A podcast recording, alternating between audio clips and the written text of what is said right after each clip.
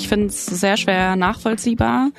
Das sind alles große Unternehmen, die dann eben auch zum Teil irgendwann im DAX landen und offenbar trotzdem glauben, sie kommen ewig um Betriebsratsgründungen herum. Herzlich willkommen zum Manager Magazin Podcast Das Thema. Das Thema, über das wir heute informieren wollen, lautet Arbeiteraufstand in der Tech-Welt, zerbröseln Geschäftsmodelle deutscher digitaler Hoffnungsträger. HelloFresh, der Kochbox-Versender, Gorillas, der Schnelllieferdienst für Lebensmittel, Delivery Hero, ebenfalls ein Lieferdienst für Restaurants, Salando, der Online-Modehändler. Diese vier Unternehmen, die ich gerade aufgeführt habe, die haben alle etwas gemeinsam. Sie haben in den vergangenen Jahren einen enormen Aufstieg erlebt und werden von Investoren mit Milliarden bewertet, zum Teil mit Multimilliarden. Jetzt aber ist deren Geschäftsmodell in Gefahr und damit eventuell auch deren Dienstleistungen, an die sich viele Menschen zuletzt gewöhnt haben. Warum?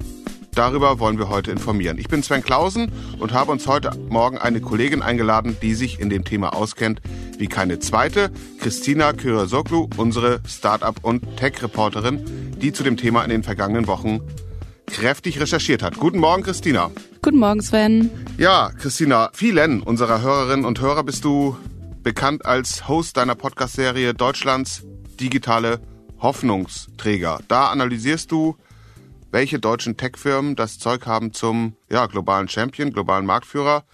Hoffnungsträger ist in dem Titel drin. Jetzt bist du bei deinen Recherchen eher auf Trübsal gestoßen, mancherorts sogar auf Panik. Ja, die Stimmung ist in der Tat komplett umgeschlagen. Die Risikokapitalfonds sind zwar noch gefüllt, aber die Prognosen sind sehr schlecht. Alle bereiten sich auf ja mindestens ein bis zwei Jahre vor, in denen sie eigentlich dunkle Zeiten erwarten, bis es vielleicht mal wieder wieder aufwärts geht. Also die Unternehmensbewertungen werden zum Teil stark nach unten korrigiert und man sieht auf ganz breiter Basis, also inzwischen auch wirklich bei reinen Software-Startups, bei denen man dachte, sie seien ganz gut finanziert, äh, signifikante Entlassungen, auch bei größeren Unternehmen.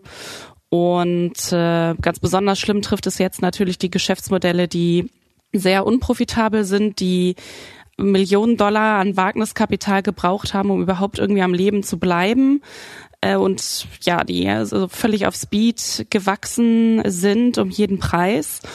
Das sind ja Unternehmen wie die Schnelllieferdienste Gorillas, Flinke Tier und so weiter. Und gleichzeitig kommt eben nicht nur vom Kapitalmarkt Druck. Jetzt droht auch noch eine Säule wegzubrechen, die essentiell ist für die Geschäftsmodelle. Genau, welche meinst du? Also die der Niedriglöhne. Eine ganze Reihe eben gerade der großen Digitalfirmen in Deutschland, die funktionieren ohne einfach Massen an Arbeitenden gar nicht. Also dieser Mangel wird immer spürbarer. Die Löhne können dadurch mehr äh, steigen, weil die Leute eben ja weggehen, eine größere Auswahl haben. Und also wenn wir mal konkret auf die Beispiele schauen, da haben wir einmal HelloFresh, wo tausende Angestellte in den Kühlhäusern gebraucht werden. Da arbeiten die irgendwie so zwischen vier und zehn Grad äh, Celsius Lufttemperatur. Da packen sie die Kochboxen zusammen bei Zalando sind es Mitarbeitende in der Logistik. Da gibt es in Deutschland allein 8000 Menschen. Noch mehr kommen bald hinzu, wenn in Gießen noch ein Lager eröffnet wird. Bei Lieferando und so weiter sind es die Lieferanten, die man ab und an mit den Fahrrädern noch in den Städten sieht. Und überall kommen noch die Kundenservice-Angestellte hinzu. Das Beispiel ist, ist bekannt spätestens seit der Neobank N26, wo die Tochter des Kunden, also das Tochterunternehmen mit dem Kundenservice da aufbegehrt hat und einen Betriebsrat gegründet hat, eben auch wegen niedriger Bezahlung und schlechten Arbeitsbedingungen. Und ähm, ja, diese Gruppen in den Unternehmen stellen einfach die größte Menge an Arbeitskraft und können eben auch nicht ersetzt werden. Und gleichzeitig haben sie am wenigsten von dem Aufstieg ihrer Arbeitgeber. Also der Mindestlohn steigt bald auf 12 Euro. Diese Leute verdienen aber oft kaum mehr. Äh, und auch, weil die Margen der Unternehmen eben so verdammt knapp sind. Also die höheren Löhne setzen die Firmen direkt unter Druck. Ja, aber immer mehr sehen sich da jetzt ungerecht behandelt und es gibt immer mehr Widerstand. Also die Glitzerwelt der Startups, gut inszeniert von den Gründerinnen und Gründern und von den Medien, muss man ja auch sagen, dann zum Teil auch unkritisch reflektiert, zum Teil auch kritisch, aber die kommt eben bei ganz vielen nicht an, wie du sagst, da wird der Mindestlohn gezahlt, vielleicht ein bisschen mehr, aber nicht viel mehr. Und der Widerstand, den du da jetzt ausgemacht hast. Wie läuft der ab? Also die Angestellten entdecken immer mehr das Instrument der Mitbestimmung. Es gab jetzt eine ganze Welle Betriebsratsgründungen in der deutschen Startup-Szene. Angefangen eben bei Gorillas, Flink, N26 ist ja schon einige Monate her, bei Lieferando, überall werden diese Gremien aufgesetzt. Auch bei HelloFresh haben das jetzt Angestellte versucht, einmal zunächst in den USA äh, sich gewerkschaftlich zu organisieren. Da macht die Firma ja mehr die Hälfte ihres Umsatzes und ja, jetzt haben sie im Sommer versucht, in Deutschland einen Betriebsrat zu starten. Und ähm, hat es da auch geklappt? HelloFresh ist ja zuletzt wirklich ein Star gewesen, muss man sagen, ist in die Gewinnzone gekommen, in den USA stark gewachsen und ja, eigentlich so ein Unternehmen auf dem, auf dem Weg zu einer Reife, muss man sagen. Hat es geklappt, dass da ein Betriebsrat gegründet wurde? Also aus Sicht der Mitarbeitenden geklappt, aus Sicht des Managements bin ich mir gar nicht so sicher. Ja, also klar, auf jeden Fall ein riesiger Aufstieg des Unternehmens. Ich glaube, die Mitarbeiterzahl hat sich auch alleine im letzten Jahr verdoppelt. Also da wirklich Wachstum auf allen Ebenen. Und was man halt aber auch sagen muss, ist, dass es eben vor allem diese beiden Covid-Jahre waren, in denen es HelloFresh zum ersten Mal geschafft hat, überhaupt Gewinne zu erzielen. Und äh, jetzt wurde erstmal die Prognose wieder nach unten korrigiert. Also da denke ich, wird man auch mal abwarten müssen, äh, wie sich das am Ende auf das Geschäft auswirkt. Aber zum Thema Betriebsrat, also mhm. bisher äh, gibt es in Deutschland keinen. Da ging es auch ganz schön, ganz schön zur Sache. Also zunächst hat man hier beobachtet, was eigentlich in den USA passiert ist. Dort soll HelloFresh Berater in die beiden Standorte geschickt haben, die sich gewerkschaftlich organisieren wollten die Beobachter, die Mitarbeiter sagen, uns sollte das ausgeredet werden, dass wir uns hier organisieren. HelloFresh sieht es anders und sagt, nee, das sei alles Aufklärung gewesen. Am Ende haben in den USA die Standorte gegen, ja, dagegen gewählt. Äh, manche der Angestellten da sollen gesagt haben, naja, das kostet mich 60 Dollar im Monat, die ich an die Gewerkschaft zahlen äh, muss. Das Geld habe ich ja schon mal gar nicht.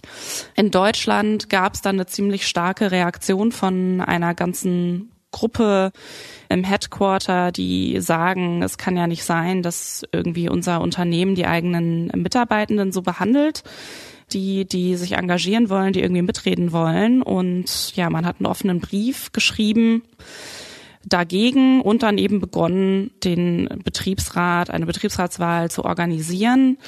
Die Wahlvorstände konnten dann nicht gewählt werden in der Versammlung. Man äh, ist hier in Berlin auch der Meinung, dass da Desinformation gestreut wurde. Auch das sieht HelloFresh anders und jetzt liegt das Ganze beim Arbeitsgericht. Mhm, okay, also wirklicher Unfrieden im Unternehmen. Das kann man auf jeden Fall so sagen, ja. Du sprichst es an, hast in den USA verwiesen und die Reaktion in Deutschland, da sozusagen auch ein kultureller Kern steckt da oder eine kulturelle, ein kultureller Dissens scheint mir da zu stecken. Ähm, Betriebsräte in, in Deutschland sind ja ein fester Bestandteil des Wirtschaftssystem. Also klar, nicht jeder Unternehmer, nicht jede Unternehmerin findet das möglicherweise gut, aber grundsätzlich die Existenz oder die Berechtigung grundsätzlich wird ja nicht in Frage gestellt. Die Berliner Gründerinnen und Gründer wissen das offensichtlich nicht oder wie ist das zu erklären, dieser starke Widerstand? Ja, also ehrlicherweise, ich finde es sehr schwer nachvollziehbar.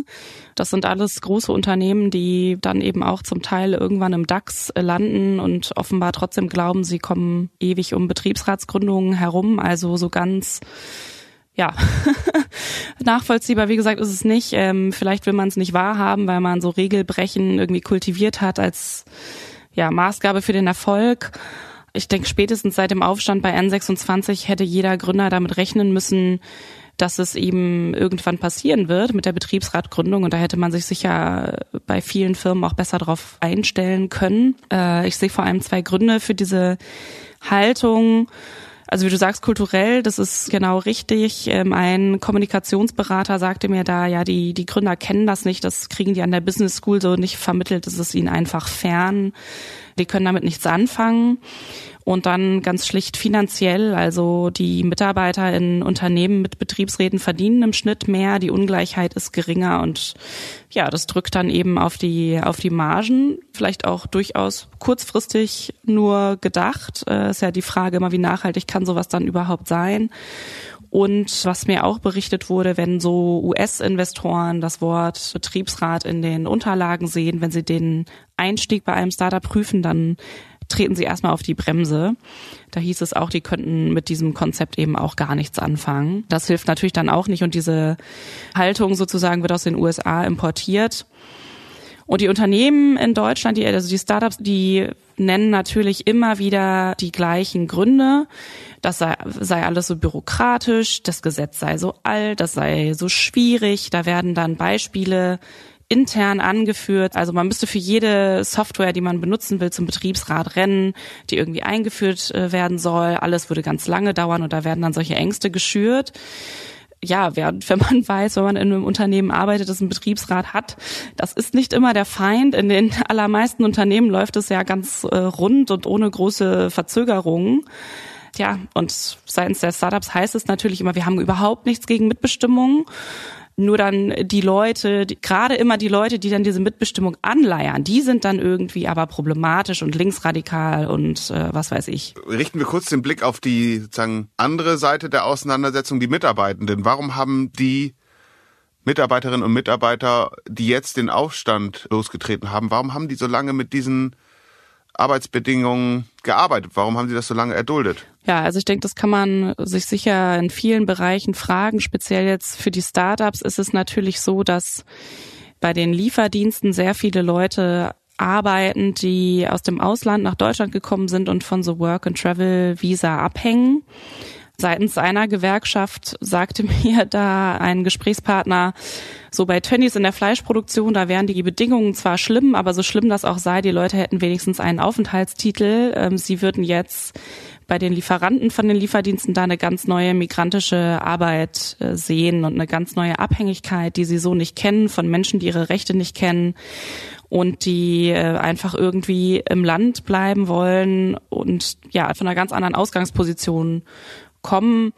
Und bei Zalando beschrieb mir eine Quelle, dass es eben auch da im Erfurter Lager immer mehr Angestellte gebe, die einfach froh seien, dass sie eine Arbeit haben, gerade auch aus dem osteuropäischen Raum. Und die Person beschrieb es auch so, ja, dass einmal da Mitbestimmung dann nicht vorne da, ne, vorne Thema sei und vor allem, dass man sich auch immer weniger verständigen könnte, weil es gar keine gemeinsame Sprache mehr gibt. Ja, und da ist auch die Frage, die sich diese Person gestellt hat, ob das zum Teil eben auch so gewollt ist.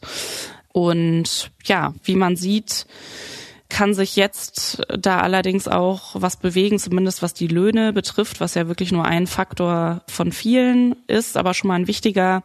Der Druck steigt durch den Arbeitermangel auch auf die, auf die Tech-Firmen. Das hat natürlich auch schlicht demografische Gründe. Aber zum Beispiel auch, dass Amazon sich in Deutschland vergrößert und dann in ähnliche Bereiche geht, wo zum Beispiel Zalando auch schon unterwegs ist und da wird bestimmt der Kampf um die Leute nochmal intensiviert werden. Ist das der Grund, warum das gerade jetzt aufbricht, dieser Widerstand, der Arbeiter, Arbeiterinnenmangel, den du angesprochen hast? Ist das der, ist das der Auslöser? Also ich denke nicht, dass das der Auslöser ist. Das mhm. verschärft mhm. das Ganze jetzt nochmal, denn es ging ja schon etwas früher los. Mhm. Ich denke, die Ungleichheit wird einfach immer offensichtlicher. Also 2020, 2021 waren absolute Boomjahre für Tech. Auch die Firmen selber haben ja die Geschichte erzählt, das ist jetzt die Zukunft, das geht so nicht mehr weg, das ist das neue Leben. Und so sah es ja auch aus. Die, ja, gerade dieser Sektor hatte einfach unglaublichen Erfolg, während der Rest zum Teil oder größtenteils auch sehr gelitten hat. Und wenn dir dann natürlich immer wieder vorgehalten wird, es geht völlig rund, wir wachsen total stark, wir schreiben Rekorde, Rekorde, Rekorde, aber du ja hast am Ende kein Geld, dann fragst du dich natürlich, was passiert hier gerade? Also ein Beispiel war ein, ein Flyer letztes Jahr, der, ins, der bei Facebook hochgeladen wurde von Zalando-Mitarbeitern, wo drauf stand, was Ruben Ritter, der Zalando Co-CEO 2021 verdient hat. Das waren 53,3 Millionen Euro. Und da wurde der Vergleich gezogen, dass ein Erfurter Arbeiter dafür 2200 Jahre arbeiten muss. Ja, also da entsteht ein Bewusstsein dafür, dass diese Verhältnisse von Menschen als sozusagen unfair empfunden wird. Also Mhm. Klar, ne, da, da will man sich wehren und was zum Beispiel bei einem meiner Gesprächspartner, dem Arbeitsrechtsanwalt äh, Martin Bechert, immer wieder ankommt, sind Leute, die für die Schnelllieferdienste arbeiten, die ihre Gehälter gar nicht komplett bekommen. Also da sieht man, hier werden irgendwie 500 Millionen in diese Firma gesteckt, aber ich bekomme am Ende des Monats gar nicht mal mein Geld. Also das ist, mhm. denke ich, vor allem der Grund. Jetzt wechseln wir wieder sozusagen die Perspektive auf die andere Seite und gucken seitens der Gründerinnen und Gründer drauf die ihr Geschäftsmodell gebaut haben, Geld bekommen haben und jetzt, wie du geschildert hast, sehen, dass da eine Säule des Geschäftsmodells wegbricht, wegbröckelt. Sag doch nochmal sozusagen, warum, du hattest es schon angedeutet, aber warum ist das jetzt so gefährlich, diese Welle, dieser Aufstand, aus Sicht der Unternehmerinnen und Unternehmer? Also zum einen, wie gesagt, das Thema US-Investoren machen erstmal einen Rückzieher, wenn sie sehen, da gibt's einen Betriebsrat. Und dann liegt es ganz in den Geschäftsmodellen, die einfach diese billige Arbeit brauchen, weil die Margen so knapp sind. Also wenn man da eine aus meiner Sicht geringe Gehaltssteigerung mal annimmt, keine Ahnung, zwei, drei, vierhundert Euro pro Monat für diese, diese Menschen, die irgendwie knapp über 2000 Euro brutto im Monat verdienen, würde das verdammt wehtun. Ähm, da müssten sich die Unternehmen sehr damit auseinandersetzen, wie sie das eigentlich ausgleichen könnten durch mehr Produktivität oder durch mehr Umsatz. Wo soll das dann herkommen? Da müsste man schon sehr strukturell irgendwie rangehen. Und das ist natürlich eine Menge Arbeit. Ist ja viel schöner, wenn man einfach so weitermachen kann wie bisher. Aber gefährlich ist es auch, weil das Image bei den Kundinnen und Kunden leidet. Durch all diese Berichte, die hochkommen über, wie Betriebsräte verhindert werden sollen, wie schlecht die Arbeitsbedingungen sind, das merken sich die Leute auch. Also das kann, denke ich, schon auch mittelfristig einen Schaden dahinter lassen. Wobei ich bei diesem Image-Thema, ja, das finde ich interessant, aber bin ich auch immer ein bisschen skeptisch. Also wir reden jetzt ja schon seit Jahren darüber, wie schädlich in, in vielerlei Produkten äh, Plastik ist und trotzdem bestellen die Leute sich Plastikkram made in China, unterstützen damit ein repressives Regime und stellen sich das in die Vorgärten, Image hin oder her. Also es ist immer die Frage, bis das wirklich, bis das wirklich ankommt, ne? Ja, klar. Ich denke da, dass es dann sehr individuell, wo die Leute ansetzen und vielleicht etwas bei ihrem Konsumverhalten verändern. Äh, es wissen auch viele, es ist schlecht ist, alles im Internet zu bestellen, sich nach Hause liefern zu lassen, dass man keine weiteren Klamotten braucht, man kauft trotzdem welche oder dass eine HelloFresh-Box total viel Müll abwirft. Klar, hält nicht jeden ab. Aber wenn man mal so durch Twitter durchgeht oder sich auch im Bekanntenkreis umhört, bekommt man doch immer wieder mit, dass Leute dann sagen, nee, ich bestelle da jetzt nicht mehr, ähm, weil es einfach nicht sein kann, mhm. dass es irgendwie den Arbeitern da so geht, wie es ihnen geht. Jetzt haben wir oder hast du wunderbar beide Seiten dargestellt. Ein bisschen eine dilemmahafte äh, Situation, möglicherweise. Die reine Lehre sieht jetzt Folgendes vor. Die Lösungen für die Unternehmen könnten sein, wie gesagt, mehr oder weniger reine Lehre, zugegebenermaßen simplifiziert, Löhne anheben, Kosten weitergeben an die Kundinnen und Kunden, also an uns. Oder, zweite Möglichkeit, so weit wie möglich automatisieren. Ja, das System sieht da durchaus Lösungen vor. Sag mal, in welche Richtung könnte sich das jetzt entwickeln? Ja, ich glaube, das wird sich jetzt gerade erst noch zeigen und hängt auch sicher noch davon ab, wie schwer diese Krise noch werden wird. Ähm, man kann aber erste Zeichen sehen von genau solchen Entwicklungen. Also hat Zalando zum Beispiel schon Mindestbestellwert eingeführt. Ähm, HelloFresh auf der anderen Seite treibt Logistik, Automatisierung voran und will da sehr viel investieren. Und dann gibt's wieder aber Bereiche, wo Automatisierung zwar immer sozusagen Teil der Argumentation war, aber doch eigentlich noch gar keinen Sinn ergibt, nämlich bei den Schnelllieferdiensten in den sehr kleinen Lagern. Die Lösungen, die es bisher gibt, sind einfach zu groß, also für zu große Flächen und sind auch ziemlich teuer. Und sowieso könnten die Unternehmen am meisten eigentlich an den Fahrern sparen und gar nicht bei den Lageristen, die verhältnismäßig deutlich geringere Kosten eigentlich nur verursachen. Also da gibt's eigentlich nicht so recht einen Ausweg, außer über Preiserhöhungen oder man liefert nicht mehr in zehn Minuten, was ja sowieso nur noch selten passiert, hier bei mir zumindest, wenn ich so in die App schaue. Äh, sondern geht dann auf irgendwie wieder einen größeren Zeitrahmen, aber dann, weiß ich nicht, ist man halt so ein Lieferdienst wie Rewe. Und es entsteht natürlich irgendwann das Problem, wenn die Dienstleistung teuer wird, mache ich es dann nicht wieder selbst. Die liefern ja eh in Ballungsgebieten hier sind sowieso überall Supermärkte. Brauche ich das dann dringend, dass mir das jemand meinetwegen für irgendwie fünf Euro nach Hause bringt?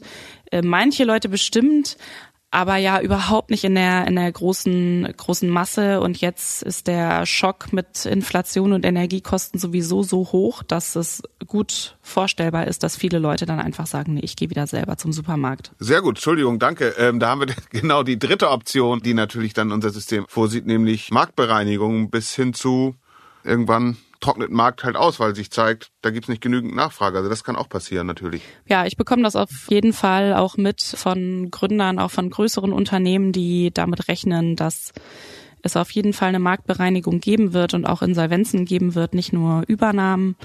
Und wenn wir jetzt auf die Lieferdienste schauen, haben wir ja eigentlich so ähnlich das Ganze schon mal erlebt durch Foodora und Deliveroo vor ein paar Jahren wo dann übernommen wurde und Deliveroo aus dem deutschen Markt beispielsweise wieder ausgetreten ist. Da aber so viel Investorengeld da war, wurde einfach immer wieder neu gegründet und wieder neu groß gemacht. Die Logik da, Winner takes it all Markt, ja, dann, dann wird es irgendwann gehen mit den Margen, aber bewiesen hat es halt noch keiner.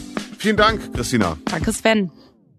Das war der Manager Magazin Podcast Das Thema. Wenn Sie mehr wissen wollen über den Aufstand in den Tech-Startups, dann empfehle ich Ihnen einen Blick in die Show Notes und mehr noch ein Abo des Manager Magazins, sei es digital, sei es print. Sie finden sämtliche Angebote in unserer App und auf unserer Website. Und wenn Sie in unserer App oder auf unserer Homepage dem Kopfhörersymbol folgen, dann können Sie mehr von Christina Krüger-Soglo hören, ihren Podcast nämlich zu Deutschlands digitalen Hoffnungsträgern. Und du sitzt gerade an der Fortsetzung, ne? Oder, Christina? Genau. Da kommt bald eine dritte Staffel. Also, dann können Sie jetzt die ersten beiden Staffeln hören und dann kommt demnächst die dritte. Ich freue mich drauf. Christina Köhr-Soglu, Mareike Larissa Heinz und Philipp Fackler, die diese Folge beide für Sie produziert haben. Und ich, also wir vier, wir bedanken uns für Ihre Aufmerksamkeit sehr herzlich und freuen uns, Sie am kommenden Freitag wieder bei uns begrüßen zu dürfen. Bis dahin bleiben Sie gesund, bleiben Sie optimistisch und machen Sie etwas aus Ihrem Spätsommer.